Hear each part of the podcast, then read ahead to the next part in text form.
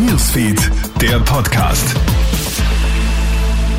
Hallo und willkommen zu einem kurzen Update aus der Krone Hit Newsfeed Redaktion. Wendet sich jetzt das russische Volk gegen seinen Machthaber? Durch die Teilmobilmachung ist die Stimmung in Russland mehr als frostig. Im Netz tauchen immer mehr Videos auf, auf denen Zusammenstöße zwischen der Polizei und Mobilmachungsgegnern zu sehen sein sollen. Vor allem in der südrussischen Region Dagestan, aus der besonders viele Männer angezogen werden sollen, soll es zu immer mehr Demos gegen den Krieg kommen. Und die Stimmung gegen Putin könnte sich in den nächsten Monaten nochmals deutlich verschlechtern, sagt jetzt Osteuropa-Experte Gerhard Mangott von der Uni Innsbruck. Vor allem wenn es unerfahrene, wenig trainierte, wenig ausgebildete Rekruten sind, die jetzt an die Front geschickt werden und diese dann äh, sehr leicht eben Opfer der ukrainischen Armee werden, dann wird das die Stimmung noch einmal ins Negative kippen lassen. Währenddessen berichtet die Ukraine jetzt von zwei weiteren Massengräbern im Osten des Landes. Soldaten hätten in der zurückeroberten Stadt Isium große Gräber mit Hunderten von Menschen gefunden. Das sagt der ukrainische Präsident Volodymyr Zelensky in einem Interview mit dem US-Sender CBS. Gleichzeitig fordert die Ukraine eine Fortsetzung der Sanktionen gegen Russland. Diese würden nämlich sowohl politische als auch finanzielle Auswirkungen haben, sagt Zelensky.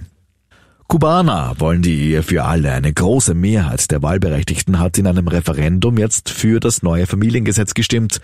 Es beinhaltet unter anderem die Ehe für alle, die Möglichkeit der Leihmutterschaft und der Erziehungsberechtigung für nicht biologische Eltern sowie Maßnahmen zum Schutz der Rechte von Kindern und Senioren. Die kubanische Regierung hatte im Vorfeld stark dafür geworben, für das neue Familiengesetz zu stimmen.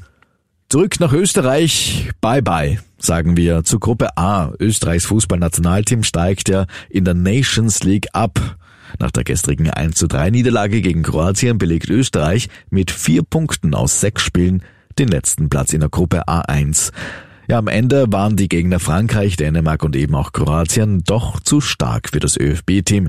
Der Abstieg in die Nations League Gruppe B ist für unser Team aber kein Beinbruch, sagt jetzt Ex-Nationaltorhüter Michael Konzel. Wir haben uns wahrscheinlich zu viel erhofft mit dem Trainerwechsel und letztendlich waren doch die Gegner zu stark. Das Wichtigste ist die Qualifikation für die Europameisterschaft und da gilt es jetzt wirklich, die Lehren aus dieser Nations League zu ziehen und dass wir dann auch die Resultate einfahren, die wir dann für eine erfolgreiche Qualifikation brauchen.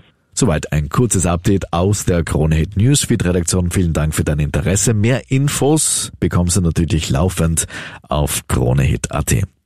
Schönen Abend noch. Krone Hit Newsfeed, der Podcast.